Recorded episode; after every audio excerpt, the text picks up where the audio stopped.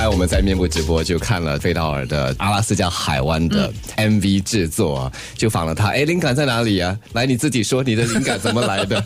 我们听了之后呢，这三位，嗯，对他们两个，他们两个是觉得你才十几岁的时候就有不堪回首的过去，但是我想到的是，你的中文真的很好，你的用词真的很厉害。为什么不堪回首？谁伤害了你？才十七八岁耶。因为那时候我还算刚毕业出来，然后那时候我也只是一个驻唱歌手嘛，嗯，然后就其实可能收入也不多之类的，然后也还在成长，心智也还不成熟，可能那时候就遇到一个年龄上面来讲，其实比我大好一些。哦，姐弟恋，对对对，然后他本身是有带着一个孩子的，嗯，哦，对，所以在那个时候，可能我在跟我自己打架吧，就是要逼着自己赶快成长，嗯，才能够照顾好这个人。但是就是当你太逼着自己赶快成长的时候，有时候会反效果，所以就写了这首歌。哎呦，成长是要时间的，成长是要一步一步来的。如果你要把它浓缩哈。其实对大家，包括你自己这个成长者来说，是一个蛮大的压力，甚至是伤害哦。对，那为什么会取名叫阿拉斯加海湾呢？你去过啊？没有，我没去过。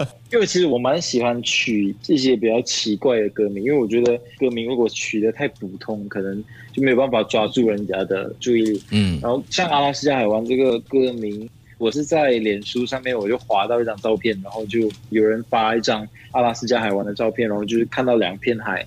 分成一半，然后一个是比较浅蓝色，一个是深蓝色。它上面就写一个英文的语录，意思就是两个人相遇但没有办法在一起，something like that。嗯，然后那时候我就看到这个 post，我就有习惯性会在我的电话的 notes 里面记录一些 idea 啊，还是歌名啊、歌词啊等等。所以那时候我就想说，哎，我一定要写一首叫《Go for Alaska》，因为那个 post 是英文的。嗯，那时候我就想说，哎，我想写一首《Go for Alaska》的歌。是英文歌，然后后来这个歌名一直我放着好久，放着放着，我一直想不到一些好的英文的歌旋律也是文字，然后后来我就想说，哎，不如把它翻译成华文，就阿拉斯加海湾写成一首华文歌，嗯，然后不久后我就把这首歌完成。